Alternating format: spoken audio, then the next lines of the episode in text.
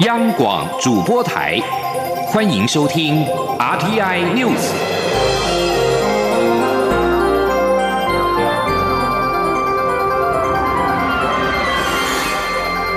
听众朋友您好，欢迎收听这节央广主播台提供给您的 RTI News，我是张顺祥。因应中国武汉肺炎疫情，移民署国境事务大队二十五号通知运输业者，拒在居住地在湖北省的旅客入境台湾。另外，大陆籍的机组人员若居住地为湖北省者，也呼吁不要安排执行来台湾的航班任务。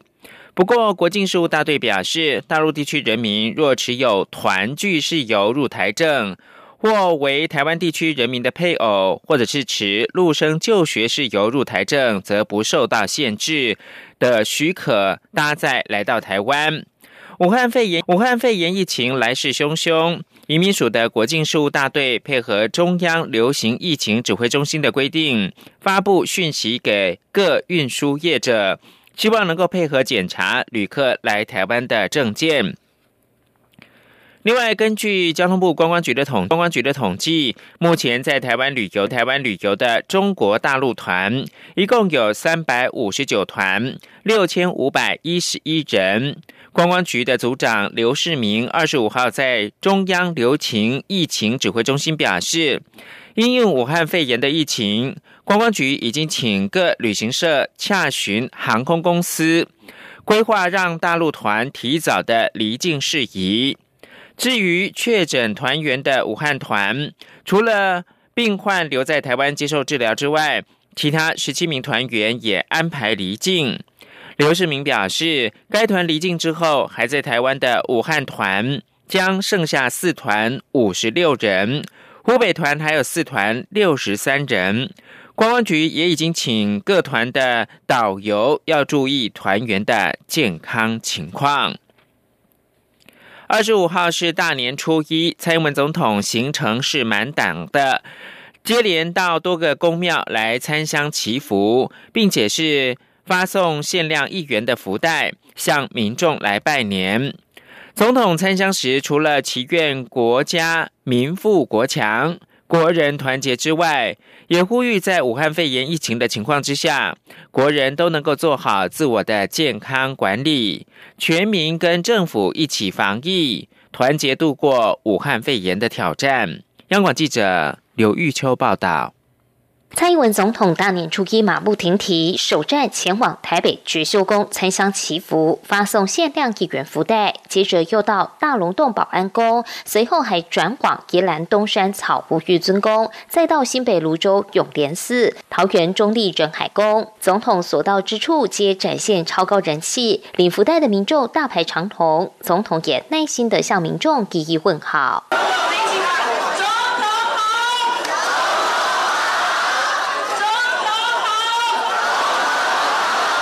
蔡总统在觉寿宫参香时，除了祝福大家新年快乐、一切顺利外，也谢谢大家的支持，让二零二零总统大选顺利落幕，他得以顺利连任。同时，总统也强调，新的一年政府会继续拼经济，继续守护主权，继续做改革，呼吁国人要团结，全民跟政府一起防疫，团结度过武汉肺炎的挑战。那么，我们团结一致，面对我们很多的挑战，让国家能够更强大，让人民能够更富裕。那么，我们也希望在这一次呃这个武汉呃肺炎。的呃疫情的情况下，大家能够做好自我的健康呃管理，那么我们一起来度过这个总统也透过脸书发文指出，除夕撞钟祈福后就是大年初一了，新的一年他会继续带领执政团队为台湾人民的尊严、安全、幸福一起打拼。总统并说，选举过后，大家也应该放下对立，团结彼此，才有办法应应台湾未来的挑战。尤其面对新型冠状病毒疫情，有许多防疫相关人员牺牲了和家人团聚的时间，在年节里加班应变。他也特别谢谢这些同仁的辛劳。中央广播电台记者刘秋采访报道。中国武汉肺炎疫情扩大，中央流行疫情指挥中心二十五号宣布，将提升中国大陆湖北省的旅游疫情建议到第三级的警告，呼吁民众若非必要，应该避免前往。同时，也将中国大陆其他省市提升到二级的警示。另外，二十四号确诊的台商，曾经在二十二号的傍晚出入高雄的金巴黎舞厅。指挥中心呼吁，当时在舞厅的民众务必拨打一九二二向防疫专线联系。请听记者陈国维的报道。依据中国疾控中心通报资料，截至一月二十四号，中国大陆已经有一千两百八十七个武汉肺炎确诊病例，其中两百三十七例重症，四十一例死亡。在三十一个省市区当中，仅剩下西藏自治区没有确诊或疑似病例。另外，马来西亚、澳洲、尼泊尔及法国近日也出现确诊病例，统计已有十二国共出现三十一个案例。我国中央流行疫情指挥中心二十五号召开记者会指出。基于中国大陆各省皆持续出现病例，而且世界卫生组织已经表示这次的病毒具人传人的能力，感染风险增加，因此即日起将旅游疫情建议第三级警告范围从武汉市扩大到整个湖北省。中央流行疫情指挥中心监测应变官庄仁祥说：“所谓的警告就是说，就是说，请民众啊非必要啊避免前往。”那另外，中国大陆地区则是呃列为第二级啊，就是说自当地采取加强的防疫措施。庄仁祥指出，我国二十四号新增六十例通报，截至目前共通报一百九十三名严重特殊传染性肺炎个案，其中三名确诊，六十四名已经排除，一百二十六名隔离检验中。庄仁祥说，三名确诊个案目前持续在医院负压隔离病房治疗中。疗中首例确诊个案有框列四十六名接触者，当中有一人出现发烧症状就医。另外两名确诊个案现已框列密切接。住者一百零二人，但从武汉返台的五十多岁男性台商，曾在一月二十二号下午四点到六点出入高雄林雅的金巴黎舞厅，而且全程没有佩戴口罩。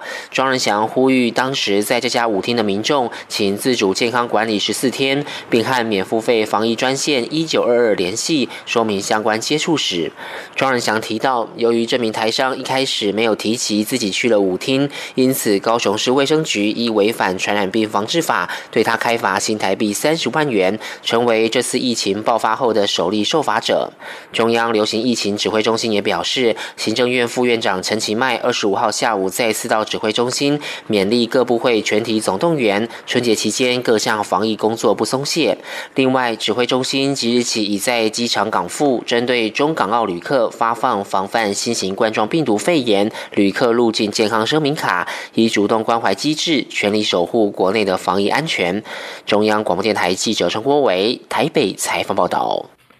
一名自武汉返台的五十多岁的男性台商，二十四号确诊得到武汉肺炎。高雄市卫生局表示，这起境外移入武汉肺炎确诊台商入境前，仅有发烧以及上呼吸道等症状，设有隐匿、活动时等行为，将依违反传染病防治法重罚新台币三十万元。此外，交通部公路总局二十五号也表示，已经要求运输业者在各个车站备有体温计以及口罩，并增加车辆消毒的频率，做好各项的防疫措施。二零一九新型冠状病毒逐步的蔓延，行政院长苏贞昌在二十五号表示，政府已经寄出即刻停止出团到中国旅游，在台的中国旅游团尽早离开台湾等措施，呼吁民众有政府请放心，国人无需恐慌。而对于口罩暂时外销的政策遭到质疑，泯灭人性。苏贞昌对此也表示，台湾要先准备充足，自救才能救人。请记者刘玉秋的报道。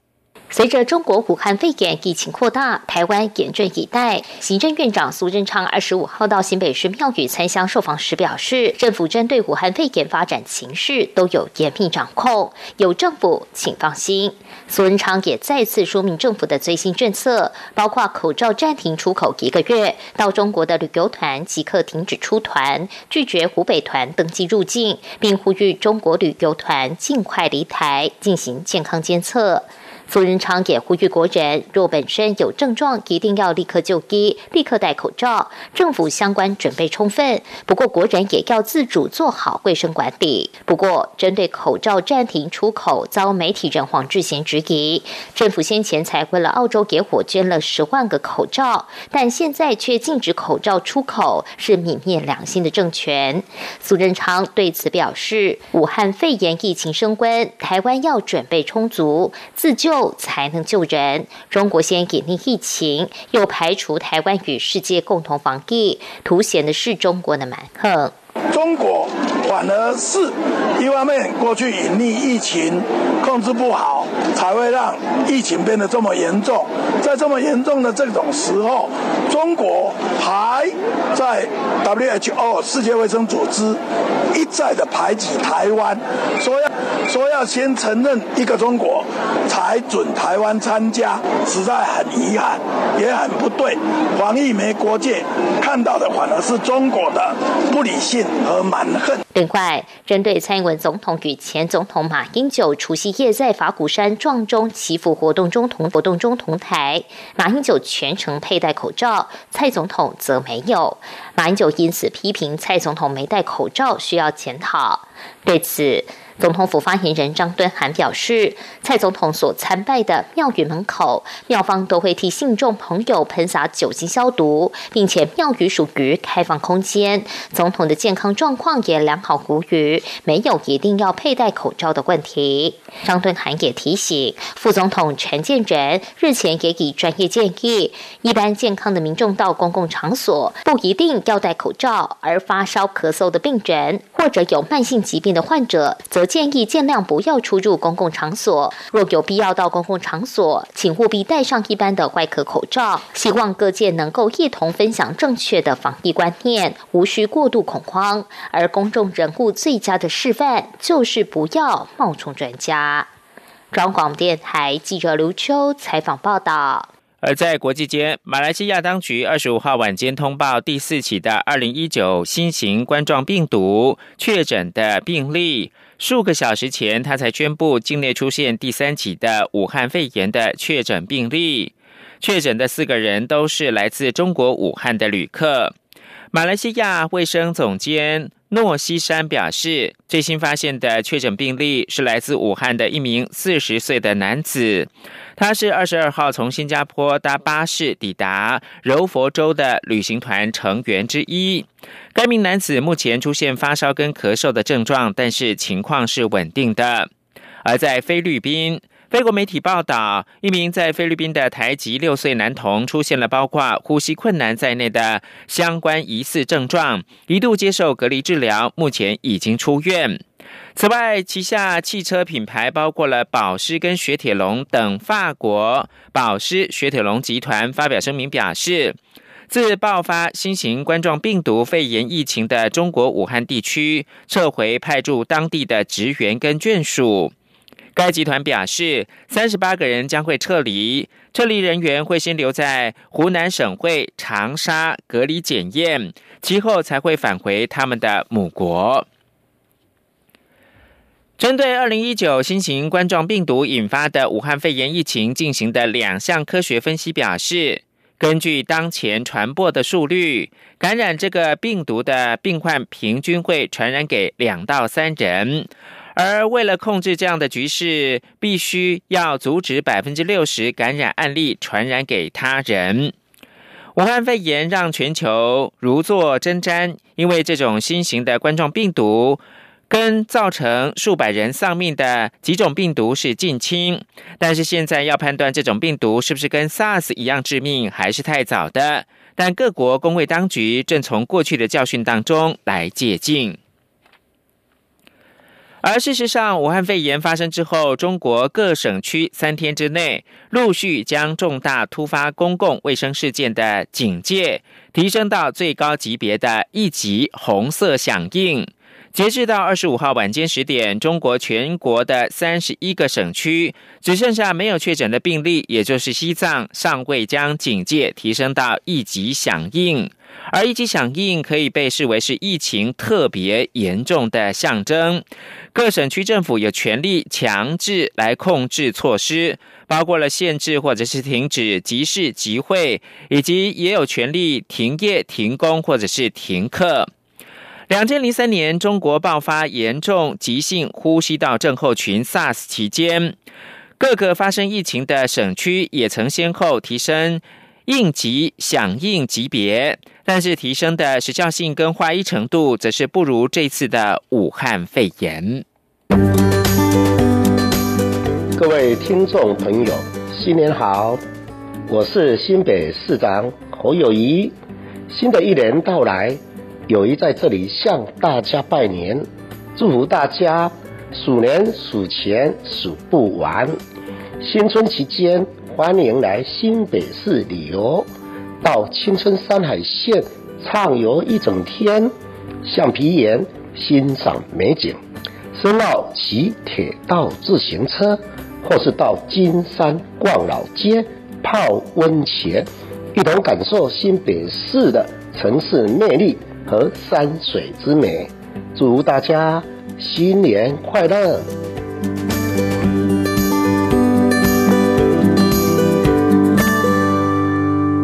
现在是台湾时间清晨的六点四十六分，我是张顺祥，继续提供新闻。对有受暴离婚经验或者是经济弱势的妇女来说，从脱离家暴环境到能够自立生活，其实并不容易。因为谋职不仅会受到过去创伤的影响之外，缠身的离异、监护权等官司，更是让不少的商家是却步的。长期为弱势妇女提供中途照护服务的立新基金会，不仅给予庇护，更是协助职场培力。这些实务的经验，已经成为许多国家的参考典范。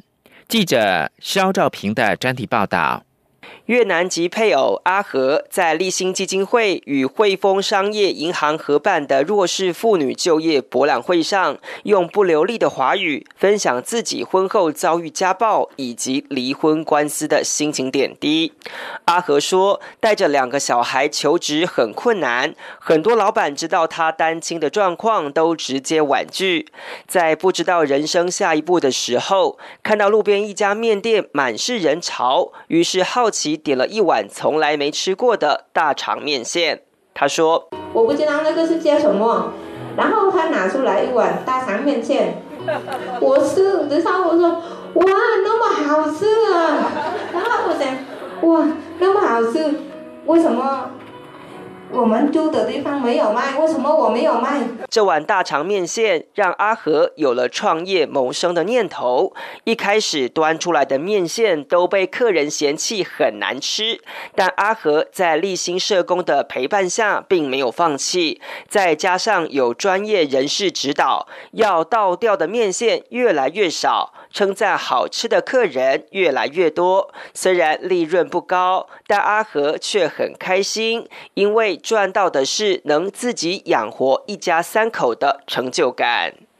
不止阿和上台分享的，还有三十多岁的美甲师小文。小文婚前从事设计工作，婚后扮演专职的家庭主妇。没想到另一半婚后彻夜不归，接连有语言及精神暴力，甚至还动手施暴。即便小孩出生，情况也没有改善。在长期打击下，已经完全没有自信心的小文，决定带着孩子前往立新寻。寻求庇护，在社工协助与讨论下，除了获得安置，还参加了美甲美睫培训课程。这个人生大转弯，让小文的天赋被看见，更在全国美甲彩绘比赛中得到亚军，获得肯定。这让他直说，没有老公还是可以活下去。他说：“而进入家园后的我，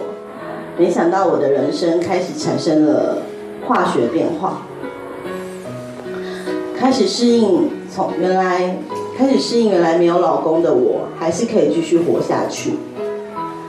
然后开始发现，原来我也可以独自扛起两个小孩。小文跟阿和其实都是立新曾经协助安置的个案，他们都在机构里让生命暂时有了喘息空间，以及透过职业培训慢慢找回自信。但为什么中途庇护跟职业培训对受暴妇女这么重要？因为如果没有独立的经济能力，很容易被迫回到原本家庭，使受暴妇女再一次进入无限回圈的暴力轮回。立新基金会执行长季慧荣说：“很多在中普之家庇护的妇女，然后他们好像就回家之后呢，又会再回笼，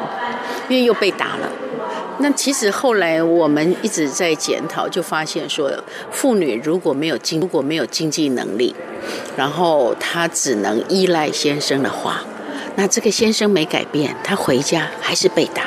所以我们一直在想，如果我们要终止暴力，其中有一个很重要的策略，就是妇女的就业。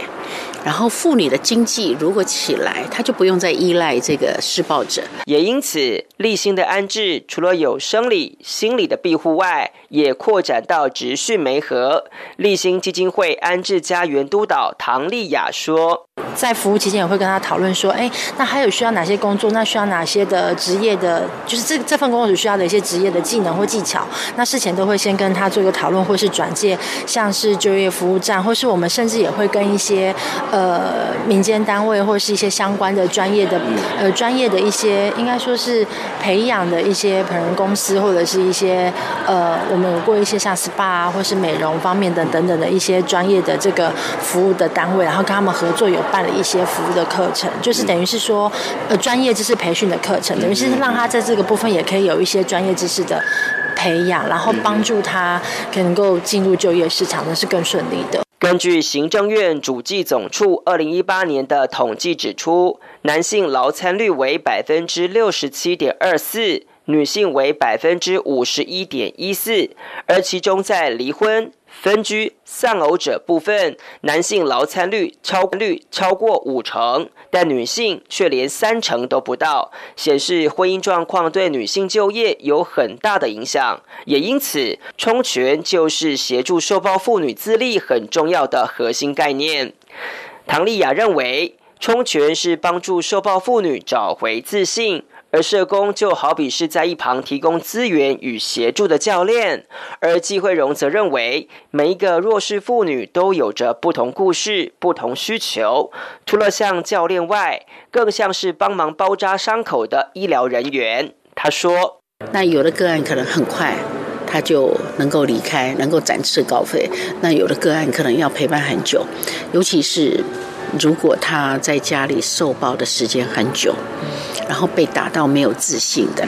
那个都要陪伴很久。嗯嗯。但是我们看到，其实他生命本来是美好，只是受伤了。对。那我们就是在做这种包扎医疗的工作啊。那如何让他再展翅高飞？季慧荣认为，社工视野不能只有捕破网，还需要看见个案的更多需求。因此，立心不光只是庇护，还希望个案能经济独立。这就是发展性社工的具体实。见，而这些经验已经成为许多国家非营利组织团体的参考典范。他说：“从保护性社工到发展性社工这条路呢，我们很早就开始，那也当然成为很多国家的典范。因为这次呃，去年年底我们办了全球的世界妇女安置大会，那其实他们也有很多的呃参访，然后看到我们台湾所做的。”这些呃发展性的社工都非常感佩，尤其在妇女就业。即便有机构积极协助弱势妇女充权或加值职场能力，对于背负离异官司、单亲照顾、施暴者骚扰风险等压力的妇女来说，低技术门槛。替代性高还是二度就业的大宗，因此社服团体就呼吁企业踊跃投入友善雇主的行列，一起陪伴受暴弱势妇女再度再度飞翔。中央广播电台记者肖兆平专题报道。接着，请听吴林康的专题报道：全球综艺吹起慢活风。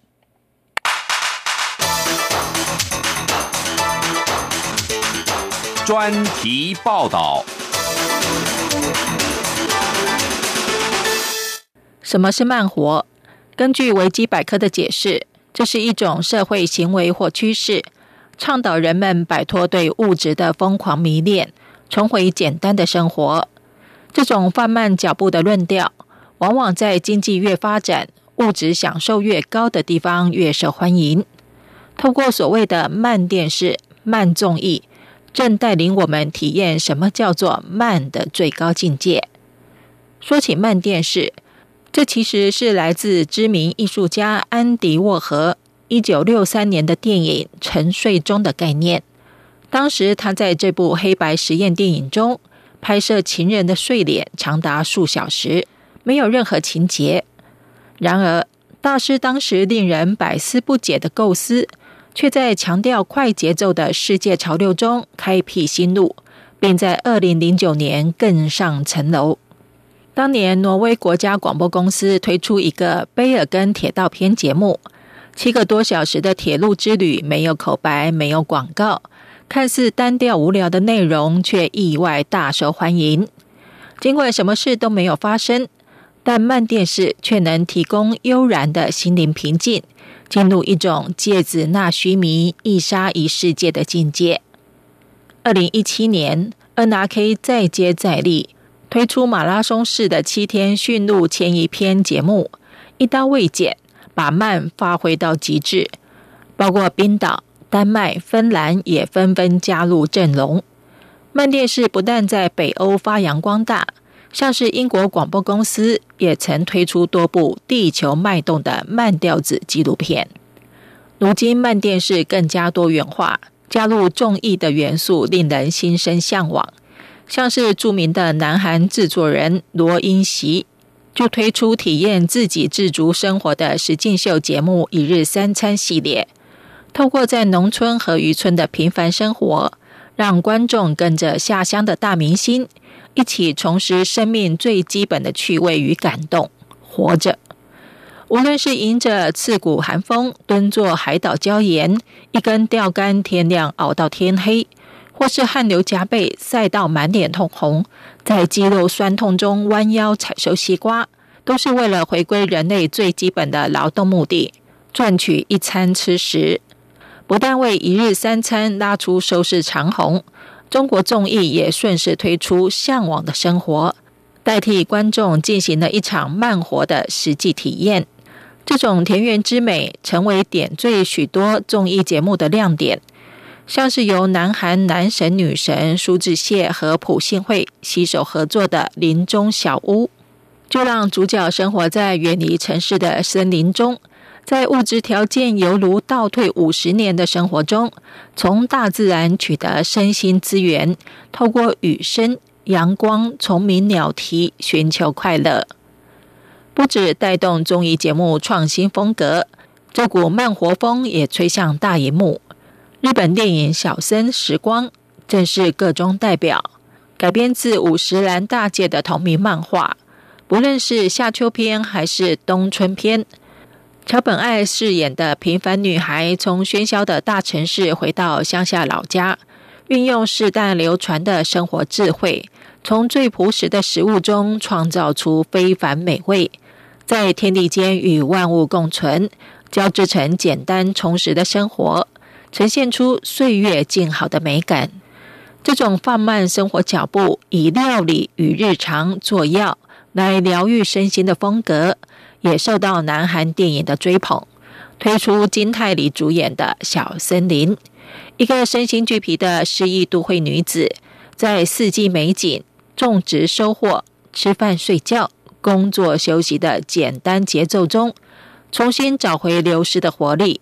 体会了生命的喜悦在于返璞归真，开启一天的动力可能就是一句“我饿了”。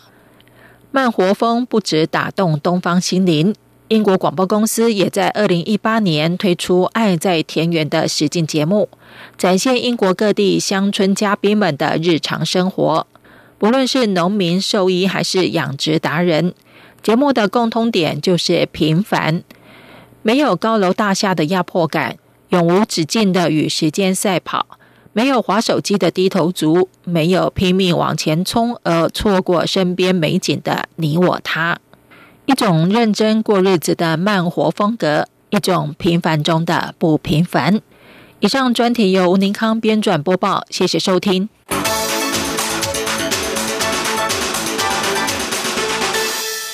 以上新闻由张顺祥编辑播报，这里是中央广播电台。